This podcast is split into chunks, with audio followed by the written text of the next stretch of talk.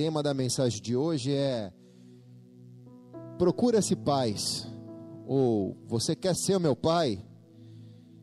E essa pergunta eu sinto na parte do Espírito, porque sou procurado por muitas pessoas, tanto eu quanto a pastora, para oferecer paternidade.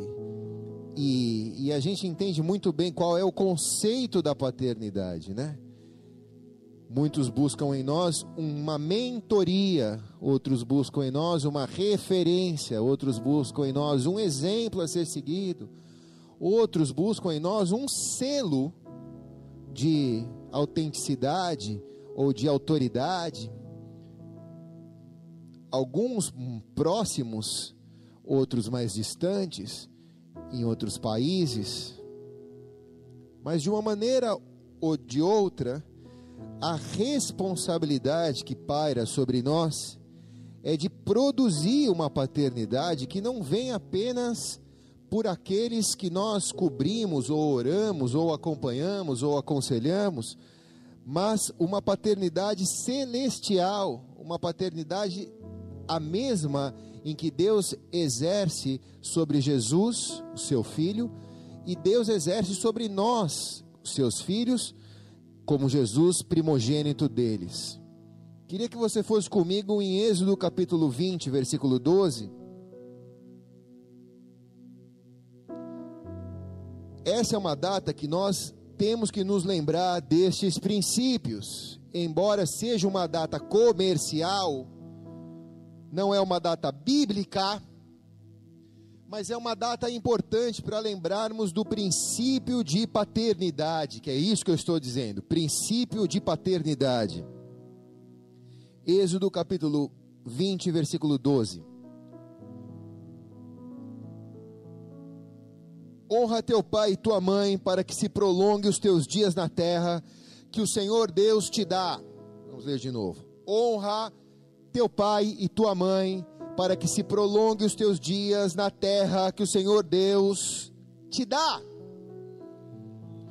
Pai, nós oramos por esta palavra, nós pedimos ao Senhor que o teu Espírito Santo nos ministre poderosamente nesta noite. Nós nos recusamos a participar de um teatro evangélico.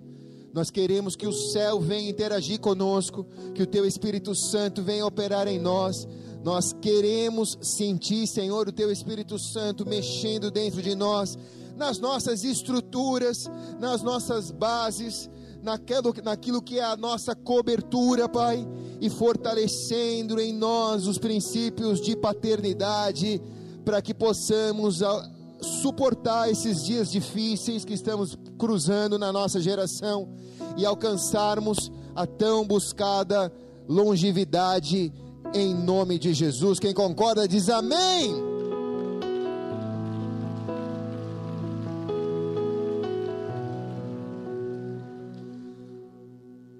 A única maneira de você chegar bem e chegar longe é saber quais são os conceitos de paternidade. Não basta chegar longe, muitos chegam longe, mas chegam mal longe. A única maneira de você chegar longe e chegar bem é aprender os conceitos de paternidade. Deus guardou a qualidade de vida ou a qualidade de viver na presença dele com longevidade de dias e com qualidade de dias dentro de uma pasta chamada princípios de paternidade. Nesses dias onde a morte e a pandemia têm rondado a nossa geração e a gente tem visto quão breve é a vida. Temos visto a brevidade dos dias. Qual é a receita, pastor, da longevidade de Deus? A receita é eu aprender a viver uma vida sem correr riscos na minha trajetória. Aprender a viver uma vida sem sucumbir no meio da minha trajetória. Se você fizer um estudo aprofundado dos personagens bíblicos, você vai descobrir que 80% deles começaram bem e terminaram mal. Porque o segredo não é começar, o segredo é terminar. E terminar bem é mais difícil do que simplesmente terminar. Há um conceito que diz que a palavra vida, tirando o V, fica ida. Isso nos fala que é um caminho apenas de ida. Não é um caminho de ida e volta à vida. A vida é só uma jornada. E o que eu tenho que aprender é não sucumbir na minha trajetória. Eu tenho que chegar na minha ida, eu tenho que chegar no meu destino final, sem sucumbir. Então eu preciso aplicar princípios espirituais na minha vida. Porque sem esses princípios não há como a gente cruzar esse caminho de ida sem sucumbir tamanhas tribulações que cruzamos, sem sucumbir tamanhas guerras internas que nós passamos. Eu posso até chegar no final da minha vida mas talvez vou olhar para trás e vou viver e vou ver uma vida de ressentimentos, de mágoa, de rancor, de falta de perdão. Até vivi até os meus últimos dias e até vivi na presença de Deus, mas nunca vivi com qualidade, nunca fui curado, nunca fui cheio do Espírito Santo, nunca fui transformado, nunca fui confrontado naquilo que eu precisava ser transformado e habilitado para ter uma vida de qualidade. Quem está entendendo aqui diz amém, cara deve ser a pior frustração.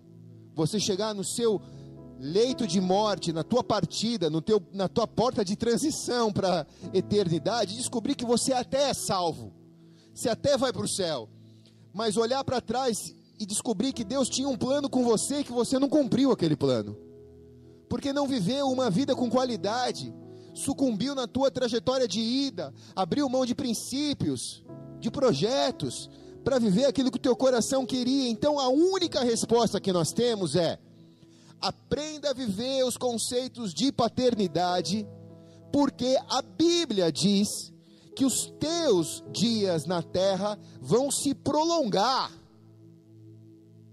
Quer dizer, você vai viver bem na sua trajetória de ida aqui na terra. Não adianta honrar pai e mãe para que se prolongue os dias, depois que pai e mãe deitarem num caixão. Não adianta você querer comprar um bom caixão para o seu pai e para sua mãe. Quando digo pai e mãe aqui, talvez você diga, mas eu nunca tive um pai. Mas isso serve para honrar líderes, serve para honrar a Deus como pai, serve para honrar a sua cobertura, não adianta você honrar as pessoas depois que elas partirem. Isso não traz nenhum princípio de longevidade. Isso faz com que você se sinta melhor com o seu rancor ou às vezes com o seu remorso, remorso. Mas honrar a vida de pai e mãe, a Bíblia nos ensina que tem que ser enquanto é o caminho de ida porque na medida que eu honro, eu vou encontrando longevidade de dias. Simples e direto assim. Quem está aqui diz amém, cara. Então, amados, pode parecer até. Ah, não vou falar isso não, vai. Pô, velho, no dia que Deus me chamar. Ah, não vou falar isso não, vai. Sei que vai demorar muito para isso acontecer, mas se por um acaso Deus estiver com saudade de me chamar antes, Bota o meu caixão aqui. Faz uns cultos de adoração aqui na presença de Deus. Depois enfia o, o, em cima de um carro, vai com a bateria de samba, abre um buraco na terra, me joga ali e acabou. Porque a honra vocês me dão em vida, não em morte. Quem está aqui diz amém, cara?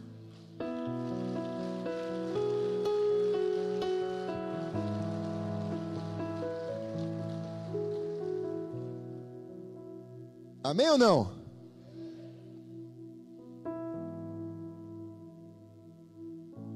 Eu tive, alguns anos atrás, o privilégio de poder fazer uma viagem para os Estados Unidos e visitar a casa do missionário Billy Graham. Billy Graham foi um dos homens mais importantes nesse século, porque ele anunciou a palavra de Deus, um evangelista americano, ele evangelizou em lugares fechados pelo comunismo, ele se transformou num verdadeiro embaixador do reino de Deus, ele se tornou conselheiro dos presidentes americanos mais influentes que existiram, e ele, além de ser um representante, ele entrava em lugares que, que o governo não entrava, em que, em que os presidentes não entravam, ele falava, ele falava com todos, ele se transformou numa referência de Jesus na nossa geração. E eu tive a chance de conhecer a casa desse cara.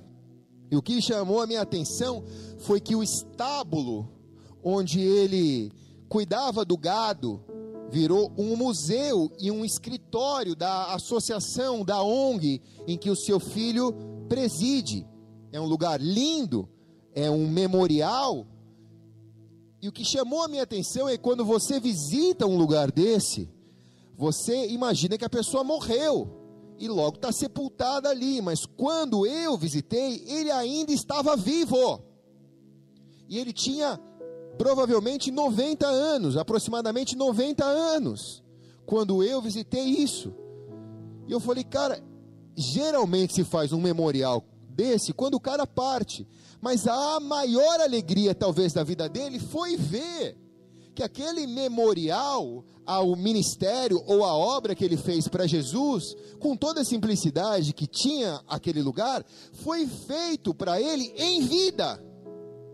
E isso fez com que talvez ele não partisse antes, e ele viveu para ver aquilo. E isso deve ter sido a maior alegria do ministério dele. Ele morreu no dia 21 de fevereiro de 2018. Hoje ele está sepultado ali naquele memorial. Mas, o que eu acho que transforma aquele simples estábulo num lugar onde a história de Jesus é contada, é que não existe um homem de Deus sepultado naquele lugar, mas existe uma história viva sendo lembrada naquele lugar. A honra permanece mesmo depois daquele que produziu a honra, porque ele não é dono ou detentor da honra, toda a honra e toda a glória é a Deus, o ministério dele honrou a Deus, a honra a Deus permanece ainda naquele estábulo até os dias de hoje, por quê? Porque a morte não pode tirar a honra, quem está aqui diz amém, cara, a morte não tira a honra, então, honra o teu pai e tua mãe, para que se prolongue os teus dias na terra, e mesmo quando eles partirem, a honra não partirá. Os teus filhos te honrarão da maneira que você honrou os teus pais. As tuas ovelhas te honrarão da maneira que você honrou os teus líderes.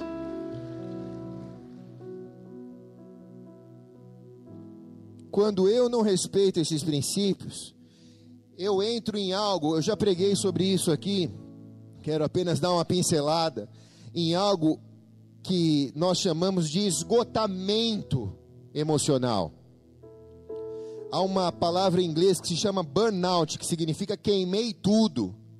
Quando nós não aplicamos o princípio de paternidade, nós entramos num estágio de esgotamento emocional, onde nada mais importa. Se o contrário do esgotamento é a longevidade, a qualidade de vida, é viver bem, é viver honrando a Deus, é viver recebendo a honra daqueles que honram a Deus e transferindo essa honra a Deus. O contrário disso é uma pessoa que está esgotada emocionalmente por falta de honra. Talvez você diga, mas eu honro meu pai, mas você não honra os teus líderes. Ah, mas eu honro minha mãe, mas você não honra teu pai. Ah, mas meu pai não é digno de honra não se honra por ser digno ou não ser digno, se honra porque honrar é um princípio. Se é para Jesus, faz melhor, vai. A falta da honra começa a produzir desprezo, e o desprezo faz com que a pessoa que despreza entra num estágio de esgotamento emocional onde nada mais importa. É um estágio ou uma estação espiritual em que a pessoa desiste da guerra. é um estado físico, muitas vezes, em que a pessoa abandona a sua saúde e se joga numa batata frita. A verdade, amados, é que ninguém morre nesse caminho de ida da vida, da ida da vida, da noite para o dia. As pessoas morrem nesse caminho por um processo de esgotamento. Eu não aguento mais essa situação, eu não aguento mais caminhar da maneira que eu estou caminhando, eu não aguento mais carregar esse peso. E esse esgotamento espiritual leva a pessoa à morte ou à desistência da ida ela pode até ser salva, ela vai até chegar no último dia da vida dela, mas o que eu quero dizer para você aqui é que Deus programou para você, para que você tivesse qualidade de vida aqui na terra, para que você não vivesse um martírio aqui na terra. Aqui não é lugar de martírio, os filhos de Deus, a Bíblia diz que vão comer e vão viver o melhor que a terra tem para dar para eles.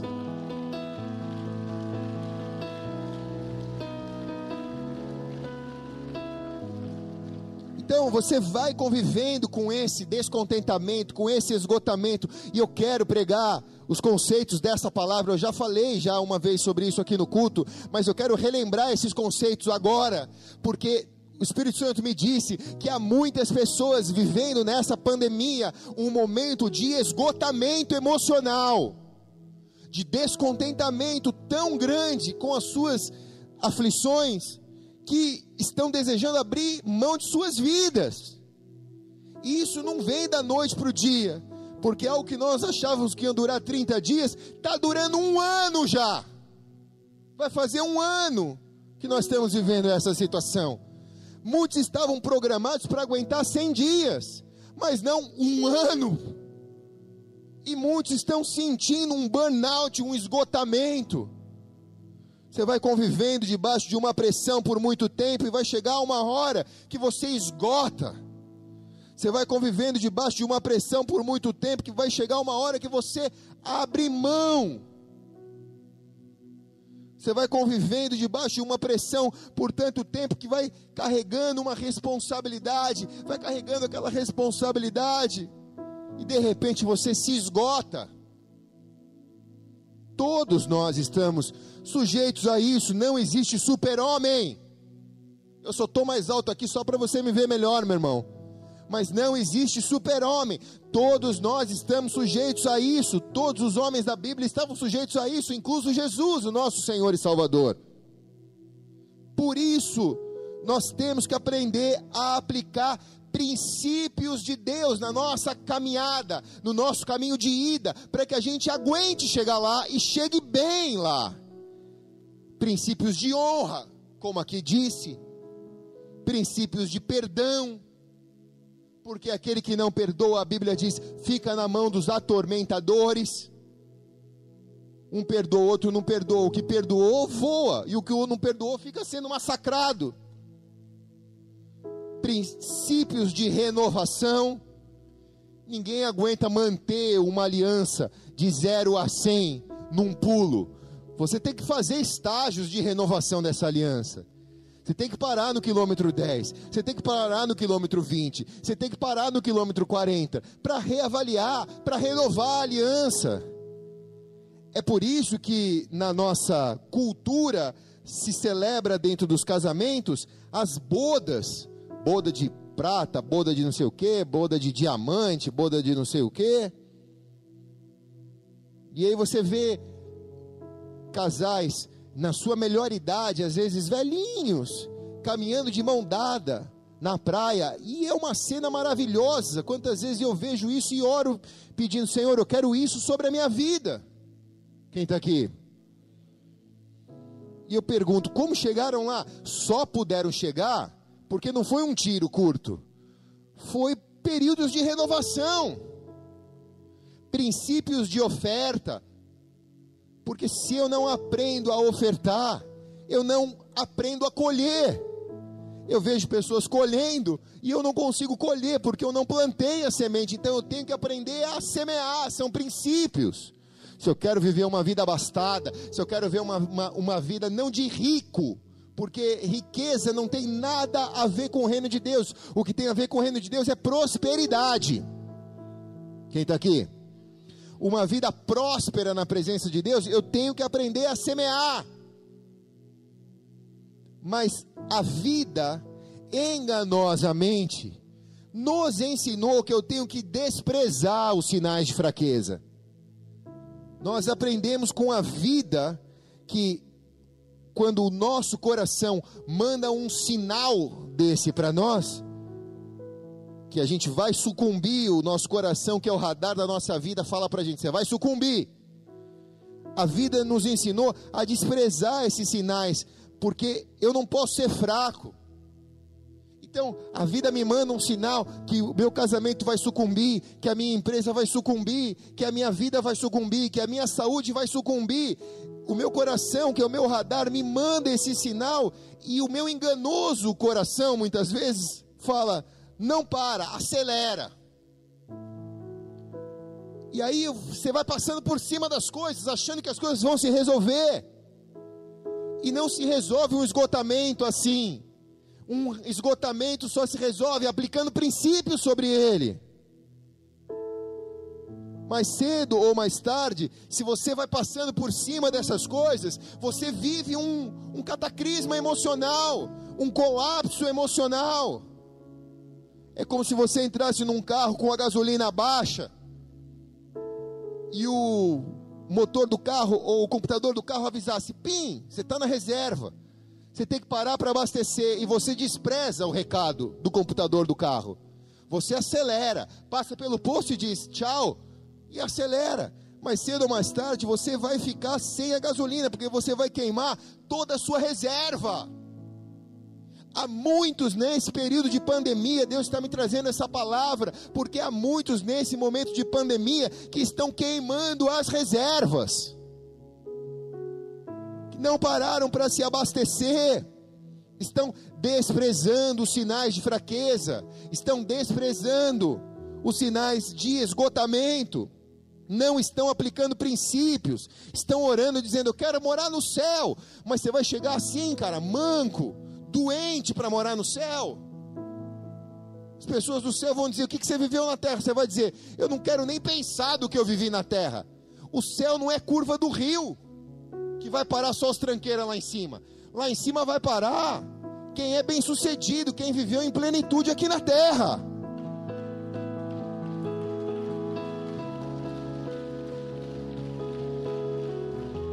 Baixa só um pouquinho, Fábio Júnior que nem foi Estados Unidos na década de 80, que as pessoas fugiam do Brasil e iam se esconder lá nos Estados Unidos, e aí você chegava lá e perguntava para os brasileiros que foram morar lá, a grande maioria, não são todos, mas a grande maioria eram pessoas que fugiram daqui, até, até hoje é assim, né?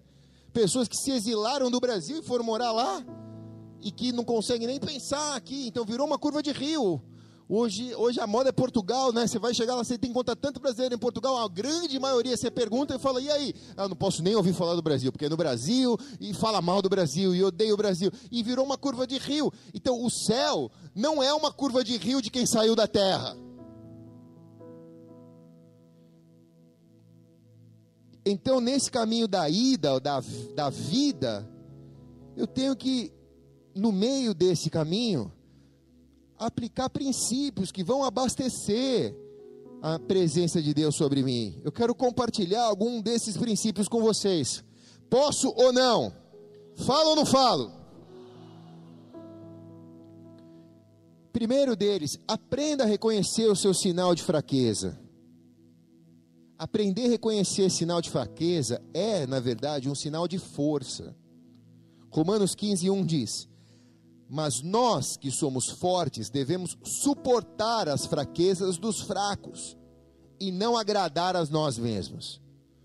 O apóstolo Paulo, ele está dizendo: quando eu sou fraco, eu sou forte. Quando eu aprendo a reconhecer o sinal da minha fraqueza, o sinal dos meus esgotamentos, eu começo a partir daquele momento a me fortalecer. Eu reconheço as minhas fraquezas e aprendo a buscar ajuda para elas. Se eu não reconheço, eu me engano. Eu acho que está tudo bem, não, não está. Eu estou dando sinais de esgotamento, eu preciso rever os meus princípios. Eu preciso pedir ajuda, eu preciso de paternidade, eu preciso de cobertura para me ajudar a rever os meus princípios. Eu preciso de alguém que possa enxergar de um lugar mais alto do que eu, para saber se, eu estou saindo da rota ou não. É como uma pessoa que está guiando há horas numa estrada e você começa sozinho no carro, ficar cansado, cansado, cansado, o olho começa a pesar, o olho começa a pesar. Quem já passou por isso aqui? O olho começa a pesar, você fala, não vou dormir, não vou dormir, abre o vidro, toma um vento e vai, vai, vai, vai, vai. Mas aí parece que, que se instala uma nuvem dentro do teu carro. O ambiente fica tão pesado que você começa, mesmo acordado, dormir. Mesmo acordado, dormir.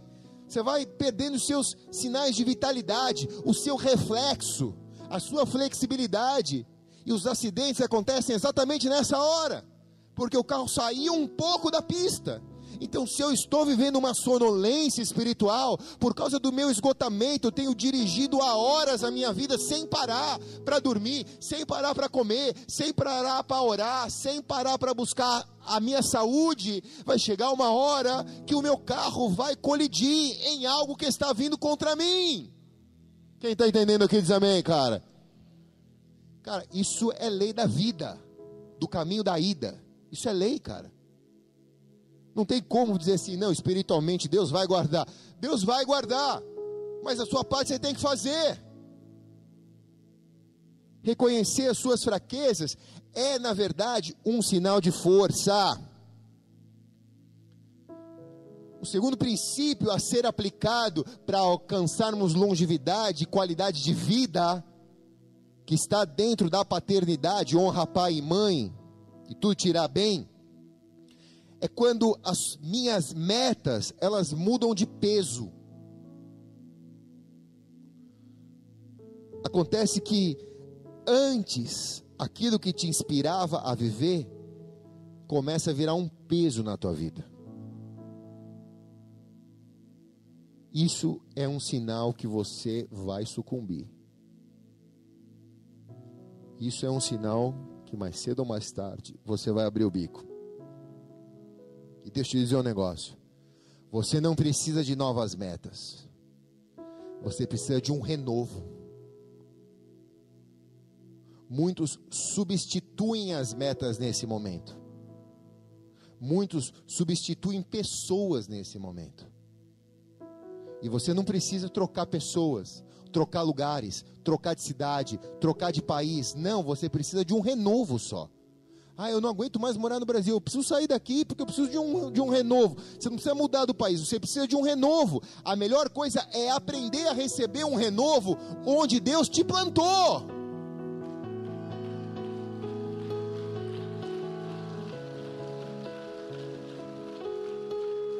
Ah, mas eu preciso de um.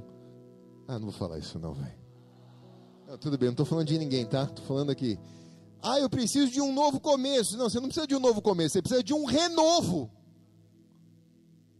Ah, vou buscar uma nova igreja. Não precisa buscar uma nova igreja, você precisa de um renovo na igreja que você está. Quem está aqui amém, cara. Fala para o irmão que está do teu lado. Fala, tá entendendo, irmão? Fala mais alto com a sua máscara. Fala, tá entendendo, irmão? Ah, pastor, eu preciso trocar de marido. Não estou aguentando mais. Não, você não precisa trocar de marido. Você precisa de um renovo no teu casamento. Tudo começa com uma paixão inspiradora, né? Vejo os jovens que eu caso apaixonados um pelo outro. Passa alguns meses, estou precisando rever, pastor. Talvez tenha feito a maior besteira da minha vida. Agora não dá para voltar mais atrás. Agora eu te espero no túnel dos 60 anos. Daqui a 60 anos a gente volta a conversar sobre isso. Se vira, cara. Vai buscar renovo. Quem é que é casado aqui, levanta a mão. Você não tem que se virar para continuar casado? Então, então é isso, né? se vira, cara. Vai buscar renovo. Vai buscar refrigério da aliança para continuar, porque senão não vai aguentar. Quantos dizem, ah, eu te amo, eu te amo, eu te amo, eu te amo, mas agora eu preciso de uma nova família? Você não precisa de uma nova família, você precisa de um renovo na tua família.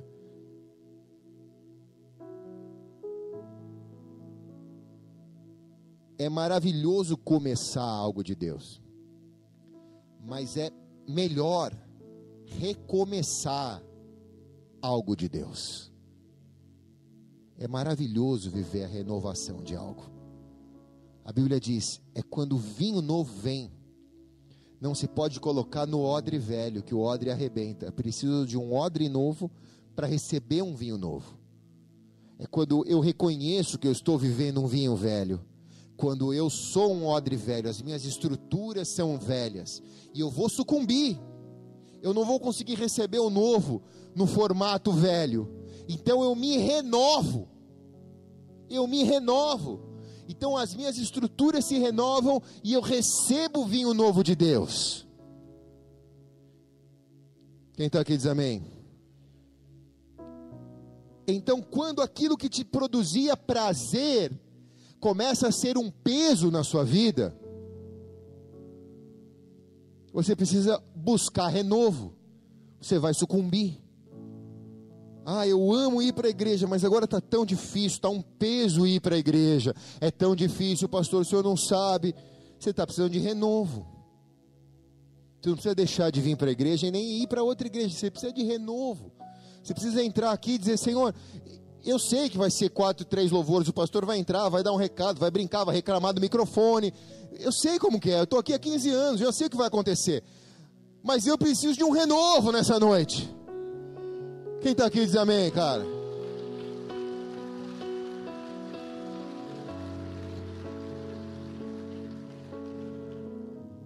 Eu tenho que aprender, é um outro princípio, a respeitar os sinais que a minha vida está me dando. 2 Coríntios 12, 9, versículo 9 e 10 diz: A minha graça te basta, porque o meu poder se aperfeiçoa na fraqueza. De boa vontade, pois, me gloriarei nas minhas fraquezas, para que em mim habite o poder de Cristo. Por isso, sinto prazer nas fraquezas, nas injúrias, nas necessidades, nas perseguições, nas angústias, por amor de Cristo. Porque quando estou fraco, então sou forte. Então eu tenho que parar. Ô oh, Fernando, não dá para botar para gelar aqui, ou melhor, para nevar Estou com calor aqui, meu irmão. Aleluia. Oh, Jesus.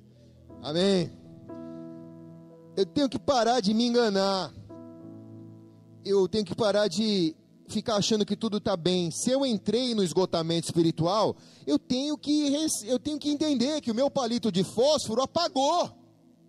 Não adianta eu ficar tentando me convencer que eu tenho fogo ainda. Eu já não tenho mais madeira para queimar. Eu tenho que ser inteligente e rápido o suficiente para entender que eu não tenho mais madeira para queimar. Eu tenho que buscar um renovo. Eu tenho que aprender a reconhecer isso, aprender a lidar com isso.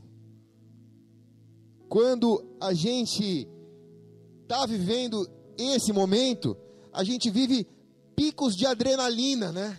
Momentos de adrenalina, mas logo depois a gente mergulha num esgotamento. Se por muitos anos eu vivia minha vida assim, querendo picos de adrenalina, querendo alvos e metas, e depois que eu alcançava, eu precisava arrumar algum outro alvo para poder me ocupar e, e, e me preocupar em fazer alguma coisa. Mas a Bíblia diz que a vida não é de meta em meta, mas é de glória em glória.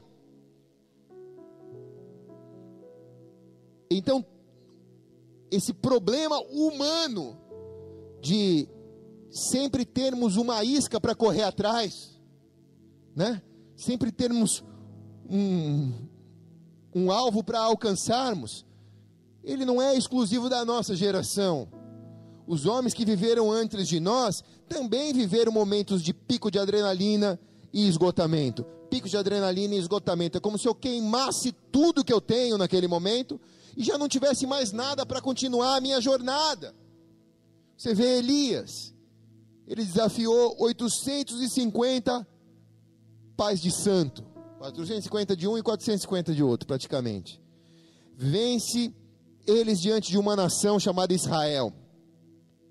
Depois, o mesmo homem corajoso está sentado e houve uma ameaça de Jezabel. A Bíblia diz em 1 Reis 19, 4, 5. Ele, porém, foi ao deserto a caminho de um dia e foi sentar-se debaixo de um zimbro e pediu para si a morte e disse: Já basta, ó Senhor, toma agora a minha vida, porque não sou melhor do que os meus pais. E deitou-se e dormiu debaixo do zimbro.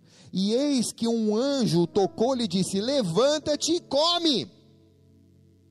Ele pediu a morte, o mesmo homem que venceu 850 profetas de Baal e de Acera no Monte Carmelo, é o cara que está sentado debaixo de uma árvore, pedindo a morte para si, dizendo: já basta, toma minha vida.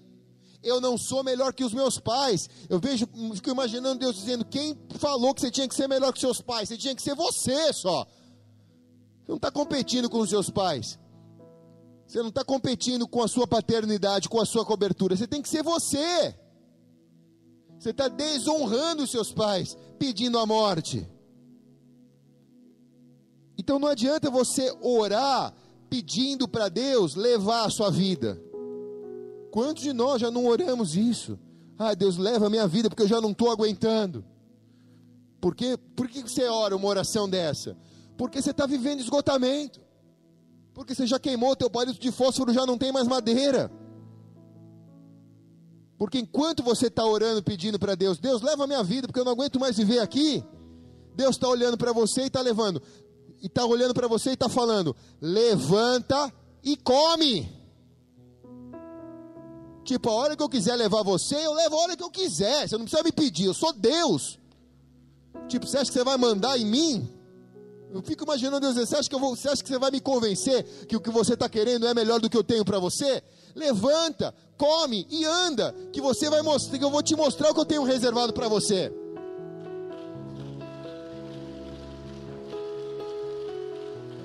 Quantos que levantaram desse momento de esgotamento espiritual e que chegaram depois de alguns anos e disseram, cara, ainda bem que Deus não me levou. Ainda bem que Deus não ouviu a minha idiota oração porque eu tenho o privilégio e o prazer de poder estar vivendo isso agora na presença de Deus.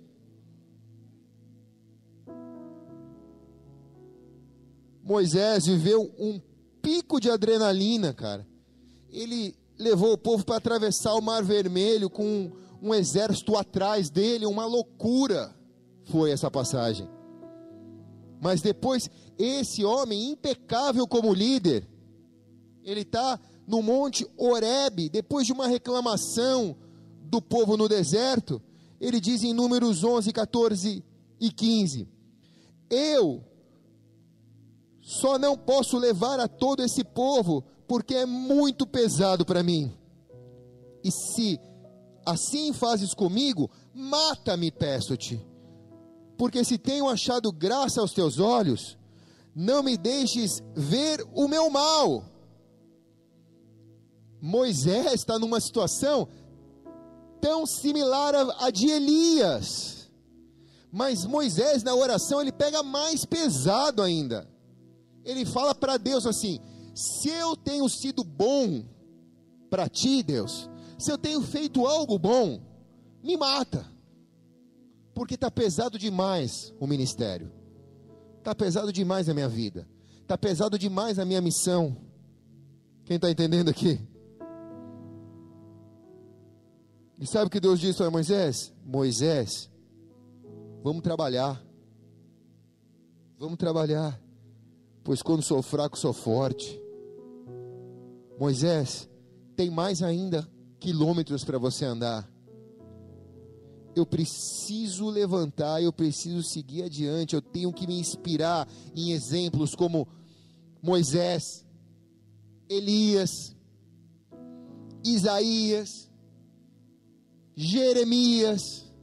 Quem está aqui diz amém? Às vezes as pessoas me perguntam, pastor, hoje falou, pô, vou te mostrar uns, uns caras novos na internet aí, esses fenômenos aí e tal. Já ouviu falar do fulano? Eu nunca ouvi falar. Ciclano, nunca ouvi falar. Eu não sei quem são esses pregadores famosos de internet, tem um milhão de seguidores. Eu não sei, eu conheço Moisés, Elias, Isaías, Jeremias, já ouviu falar nesses caras? Esses caras eu conheço. Esses caras eu conheço. Sabe por que eu conheço? Porque eles mostraram o burnout dele, eles mostraram o esgotamento deles. Eles não venderam um peixe que eu não posso comer. Jeremias disse: Eu desejo nunca ter nascido numa oração. Então ele mostra quem ele é, ele mostra que ele está esgotado, ele mostra que ele é um homem de Deus, um profeta. Isaías é um pro, maior profeta messiânico da Bíblia que mais falou do Messias, mas que mostra os seus esgotamentos, os seus descontentamentos, a necessidade de renovo que ele precisa.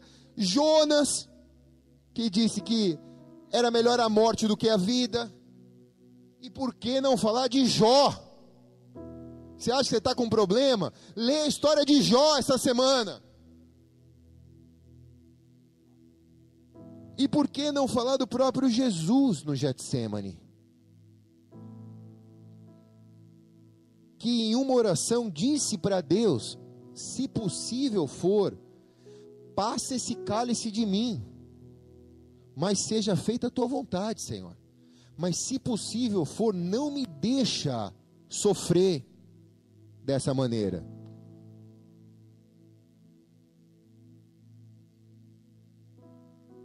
A minha dor, muitas vezes, eu preciso viver ela. Eu não posso desprezar que ela existe. Isso não é fé, isso é burrice. Quem está aqui? Se o próprio Jesus mostrou a dor dele, disse: se possível for, passe esse cálice de mim. Eu tô, estou com dor, eu estou com medo. Tô, se possível for, passe, mas seja feita a tua vontade. Eu vou fazer a sua vontade, Senhor, mas eu não vou esconder que eu não estou vivendo bem esse momento agora. Porque a tua dor, elas vão deixar placas no caminho para você ajudar as pessoas que vão atrás de você. As pessoas vão olhar para você e vão dizer: se, essa, se você passou por essa dor, eu também posso passar. Quem está aqui? Quero dar mais um conselho e terminar. Tá bom hoje, né? Tá gostoso. Você é um ser humano de corpo, alma e espírito. Diga isso: corpo, alma e espírito. Eu gosto muito da passagem de Gênesis que diz que Deus formou o homem do pó da terra e soprou em suas narinas o fôlego de vida e ele se tornou alma vivente. Formou o homem do pó da terra, corpo. Soprou nas suas narinas o fôlego de vida, o espírito, e ele se transformou numa alma vivente. Porque o espírito bateu no corpo, nasceu a alma, pensamentos, sentimentos e emoções. Então, eu sou um corpo, sou uma alma que vive dentro de um corpo porque sou vivificado pelo Espírito. Quando eu reconheço as minhas fraquezas, eu respeito a minha anatomia. Não adianta eu que tento ser um atleta amador achar que eu consigo correr 100 quilômetros. Eu não consigo o meu limite é 42. Por quê? Porque há um limite dentro do meu corpo. Agora, eu não comecei a correr 42 da noite por dia. Corri primeiro 2, 5, 10, 15, 20. O limite foi se estendendo. Mas eu tenho que aprender a respeitar os limites e reconhecer as minhas fraquezas. Porque não adianta a minha alma mandar um comando para mim e dizer: você consegue chegar no quilômetro 100 mas o meu corpo vai sucumbir de dor e o meu corpo não vai responder à minha mente mais. Quem está aqui? Eu vou chegar que nem aquela, aquela russa lá no Moscou, né? Com que é, baby? Nos Jogos Olímpicos lá. Isso, que chegou toda manca caindo, torta.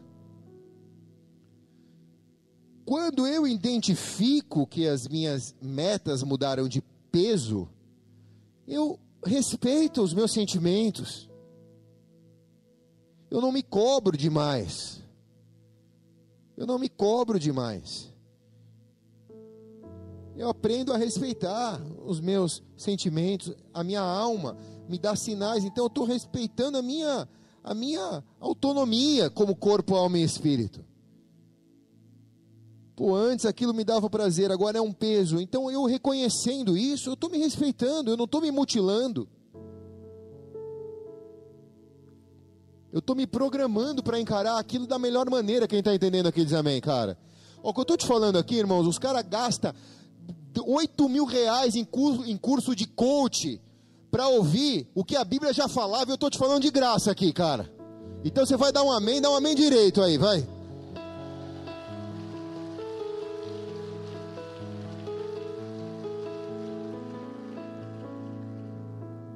Quando eu respeito os sinais espirituais da minha vida, eu me preservo. Então, se eu estou trabalhando com esgotamento na minha alma ou no meu espírito, algum tipo de esgotamento na minha alma e no meu espírito, às vezes o meu corpo vai pedir socorro. E aqui, eu não quero estabelecer nenhum tipo de doutrina, mas eu quero aconselhar a também cuidar do teu corpo. Talvez você não vire um atleta, mas eu quero te incentivar a ter consciência que o seu corpo também pode entrar em esgotamento. Você precisa ter essa consciência, quem está aqui diz amém, cara. Você precisa ter essa consciência que, que Jesus ou melhor, que o Senhor, quando fez todas as coisas, reservou o sábado, o sétimo dia, para descansar. Porque sábado não tem a ver com o sétimo, mas tem a ver com o princípio, com o sábado. Tem a ver com o princípio de que você precisa respeitar o descanso. Você acha que Deus se cansou de fazer a terra? Deus não se cansou de fazer a terra, mas Deus trouxe-nos um princípio quando eu começo a zelar pelo, pelo meu corpo,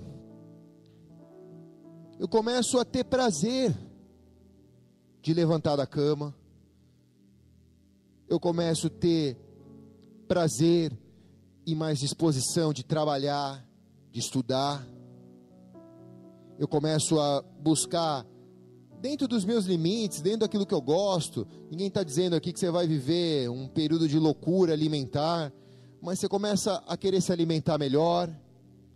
Você começa a fazer um check-up do, do seu corpo, um exame de sangue para ver como estão os seus índices. E por que, que você faz isso? Você faz isso porque você está fazendo a obra de Deus no corpo que Deus te deu. Você está cuidando do corpo que Deus te deu, está cuidando da máquina que Deus te deu.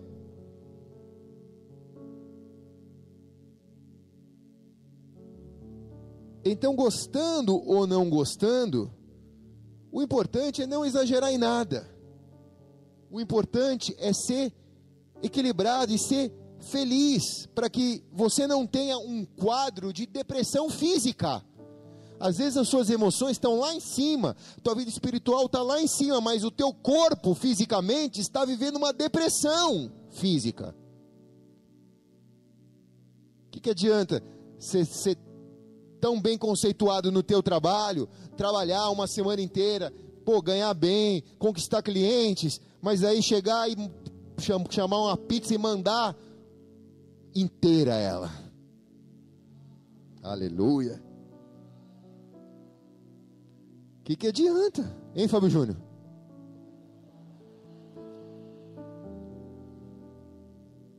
O que, que adianta? Fali, fa, fa, é, Fábio Salgados? Salvitos? Sim, Simvato? Silvatos. Bombando nas redes sociais, bombando no YouTube. Só não pode bombar na pizza. Quem está aqui? Então, quando você começa a se gostar, às vezes, irmãos, vou te falar uma parada, velho. Ah, não vou falar, não, vai. Fala. Vou te falar, cara. Às vezes eu estou nas viagens com os pastores do conselho, nas missões com os pastores do conselho. Aí eu só que eu sou ligeiro, né, irmãos?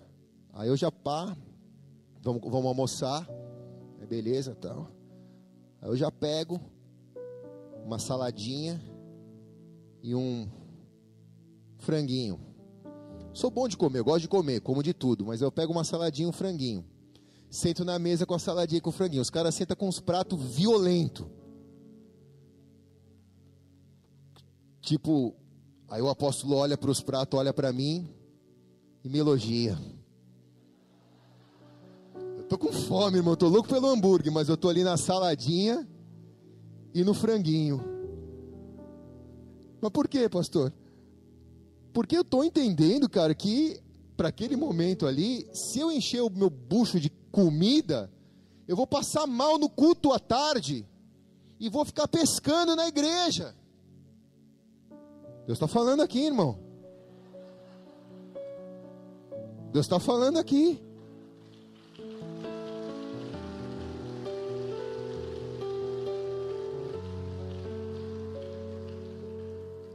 Então tu precisa conhecer seu corpo. A depressão, ela é a doença do século. E o remédio da depressão são princípios da Bíblia. Você pode buscar um médico, você pode fazer uso de medicamentos, se assim for prescrito, prescrito a você, isso não é errado, isso é saudável, você está cuidando do teu corpo, da sua alma e do seu espírito. Mas a Bíblia te dá princípios medicinais para viver o esgotamento da pandemia. Quem está aqui diz amém. O maior desses remédios é a mudança de cultura quando uma pessoa muda, pum, caramba, enxerguei. Enxerguei. Vou me cuidar mais. Não vou desprezar isso que eu estou sentindo, não vou desprezar a minha luta, não vou desprezar isso. Não é questão de fé, é questão de inteligência emocional. Quem está aqui diz amém, cara?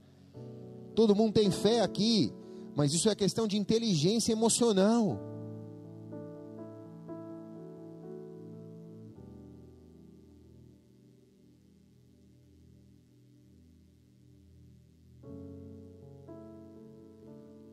Deus deseja que nós vivamos uma vida em abundância aqui na terra. Esse é o passaporte para morar no céu, irmão. Mesmo com perseguições, com aflições, com lutas, com tudo isso, o apóstolo Paulo viveu feliz os dias dele, com abundância de dias. E eu quero te dizer que existe uma longevidade para os projetos de Deus. Um avivamento não nasceu para acontecer em três anos, como todos os avivamentos aconteceram na nossa geração. Um avivamento nasce para existir até que Jesus venha. Mas por que que os avivamentos, depois de três anos, o fogo se apaga? Porque as pessoas que são alvos desse avivamento entram em esgotamento. Aquilo que era avivamento se transforma numa mecânica religiosa e o Espírito Santo se retira. O que dizer se você, o que vai dizer se você vai chegar lá ou não? O que vai dizer como você vai chegar lá? É você mesmo. Quem está aqui? Não é Deus. Tem muita gente transferindo isso, mas Deus, me fala, como que eu vou chegar lá? Deus está falando, cara, eu também quero ver como que você vai chegar lá. Porque tudo que eu tinha que falar para você, eu já falei, meu irmão. Está escrito na palavra. Ouve o pastor aí, cara. O cara está se matando para te explicar. Então quem vai ter que fazer o negócio é você. Amém ou não? Você acha que Deus vai botar um anjo lá? Ah, vai, aplaude, aplaude direito então.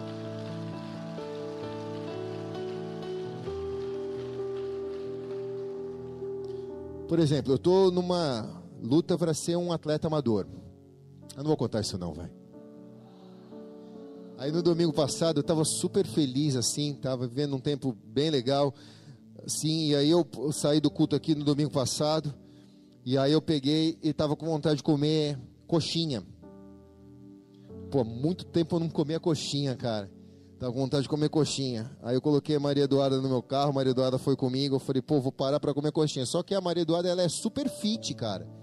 Direto eu falo para ela, vamos comprar uma esfirra. Ela, não, muita gordura nessa hora. Vamos comprar uma coxinha. Não, pô, é gordura. Ela, super fit. Eu falei, não, mas dessa vez eu vou ter que comprar uma coxinha, não estou aguentando. Aí eu tô, tô no drive lá para comprar coxinha. Aí eu fiquei pensando, falei, meu, e se meu professor me, me vê saindo da coxinha agora? Ela falou, e se o seu técnico te ver saindo da coxinha agora? Falei, não, não, não, não vai ver isso. Daqui a pouco toca o meu telefone e era ele. Falei, meu Deus, aí eu atendi. Aí eu já atendi confessando o meu pecado. Falei, eu estou comendo a coxinha. Porque você não precisa botar o pé, o, o pé na jaca. Mas você tem que ter equilíbrio. Não vai comer coxinha todo dia. Né, Felipe Salgados? Uma vez por ano, tudo bem. O que eu mais gosto de comer é pastel e pizza. Mas eu vou comer só pastel e pizza, eu não vou conseguir cuidar e alcançar aquilo que eu quero como meta na minha vida desportiva. Então eu tenho que enxergar como eu quero chegar lá. E eu quero chegar lá da melhor maneira possível, fazendo meu, meu caminho de ida um caminho saudável e um caminho feliz. Entendeu? Feliz. Então, puxa, meu, se te faz bem comer isso, tudo bem, cara, come, mas com equilíbrio. Mas seja feliz. Tenha prazer. Lá em casa, quando a gente come o que a gente gosta, todo mundo come fazendo hum, hum, hum, parece que nunca comeu. Mas é porque a gente tem prazer em comer aquilo que a gente está comendo. Quem está aqui diz amém, cara? Então, aprende a viver de uma maneira prazerosa, respeitando a sinalização, até cruzar a linha de chegada. Tiago 5,8 diz: Sede vós também pacientes, e fortalecei os vossos corações porque já a vinda do Senhor está próxima. Ser paciente, fortalece o teu coração, corpo, alma e espírito, porque a vinda do Senhor está próxima. Se Deus chegar agora, você acha que Ele vai pegar um bagaço de homem, de mulher? Deus quer te ver. Se Deus voltar hoje, Deus quer te ver pleno na presença de Deus, cheio de saúde emocional, física, espiritual. Deus quer te ver pleno na presença dEle. Deus não vai vir para recolher lixo aqui na terra. Quem está aqui diz amém. Ah, mas eu sou um lixo santo, pastor. Não tem lugar no céu para lixo santo.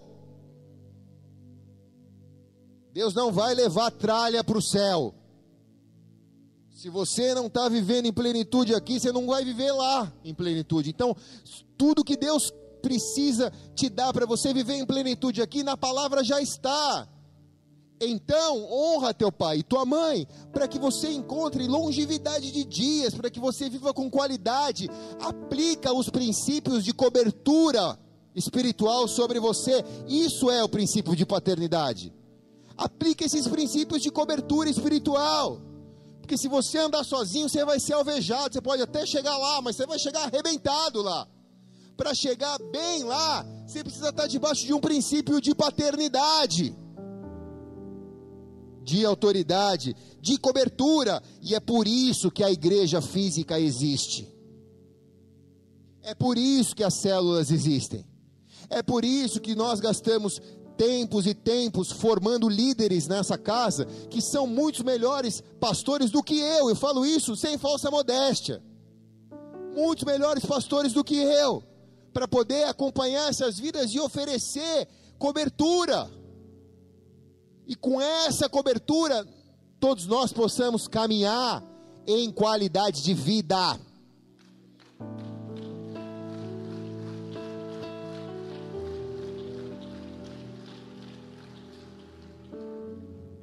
Mil cairão ao teu lado, dez mil à tua direita, mas tu não serás atingido, diz a palavra. Por que não? Porque você está caminhando debaixo de renovação, de princípio, de paternidade.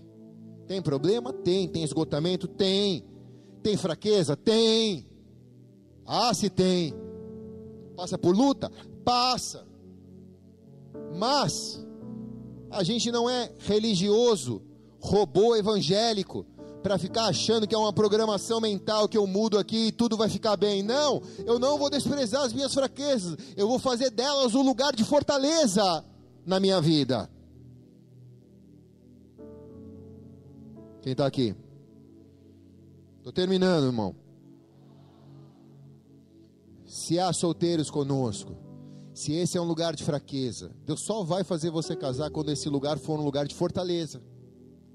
Porque Deus não vai botar alguém do teu lado para tampar um buraco e para funcionar como um macaco de carro para levantar o pneu furado. Você vai ter que aprender a trocar o pneu sozinho. Para depois Deus colocar alguém para te ajudar.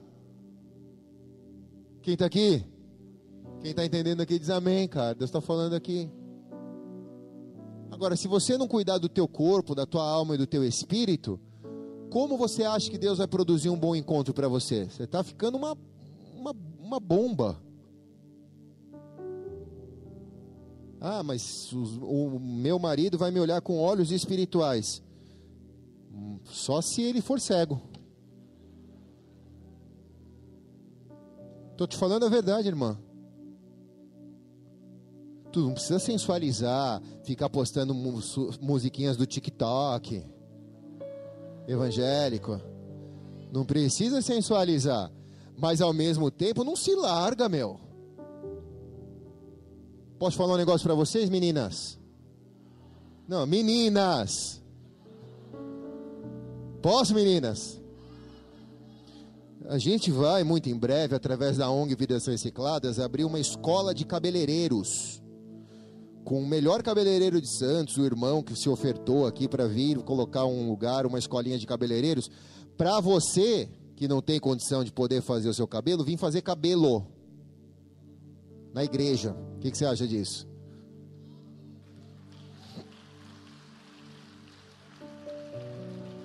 Tudo bem que vai ser uma escolinha. Se der errado, a gente corta e põe um perucão. Mas aí a gente vai ver se você é vaidoso ou não. Agora, posso falar um negócio para os meninos? Posso falar um negócio para os meninos? Fala, não, pastor. Posso falar um negócio para os meninos? Fala mais alto, não, pastor. Posso falar um negócio para os meninos? Toda vez vocês têm que falar isso, cara. Se vocês falam sim, vão tomar pancada. Os meninos, cara, precisa enxergar que você não vai casar com uma pessoa que é bonita nas redes sociais. Você só vai encontrar essa pessoa quando ela for real.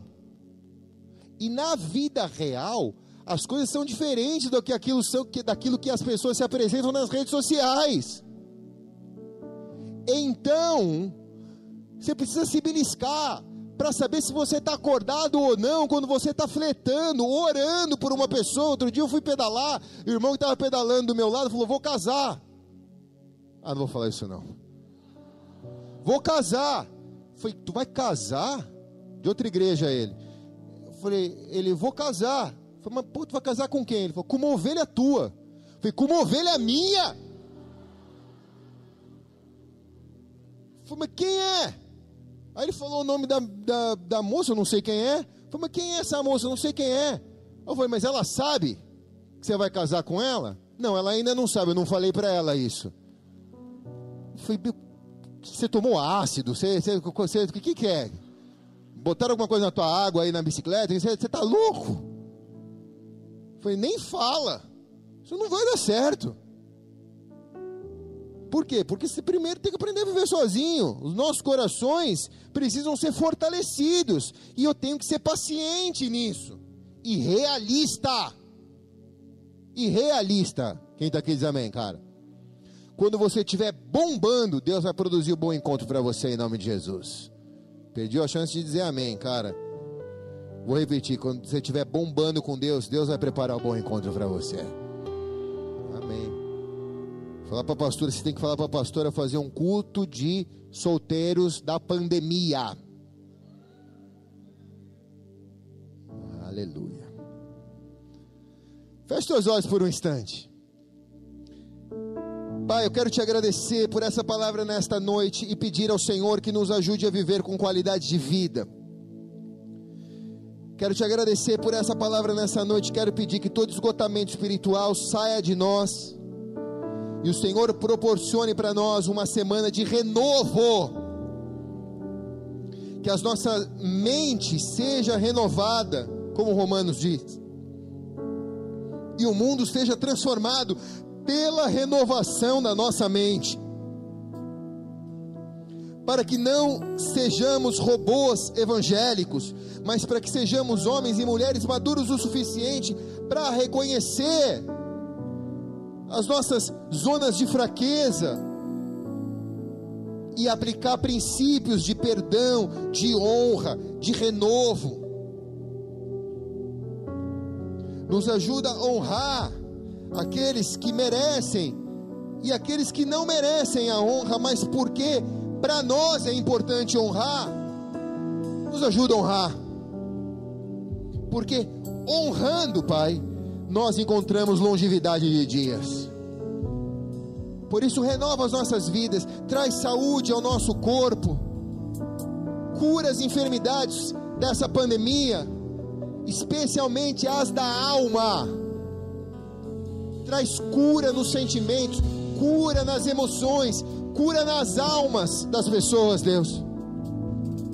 Tantas feridas nessa pandemia, traz cura a esses mas estabelece antes de tudo, Pai, o vínculo do Espírito, porque sem o Espírito nós não seremos uma alma vivente. Sopra o teu Espírito sobre nós, sopra Espírito de Deus, sobre o vale de ossos secos, e faz dele um jardim poderoso, um exército poderoso. Sopra Espírito de Deus sobre as minhas emoções, e renova a minha fé, Pai, e a minha mente em Ti. Sopra Espírito de Deus nas minhas fraquezas, vai ficando de pé, vai colocando as tuas mãos bem alto ao céu. Sopra Espírito de Deus, sopra Espírito de Deus, sopra Espírito de Deus.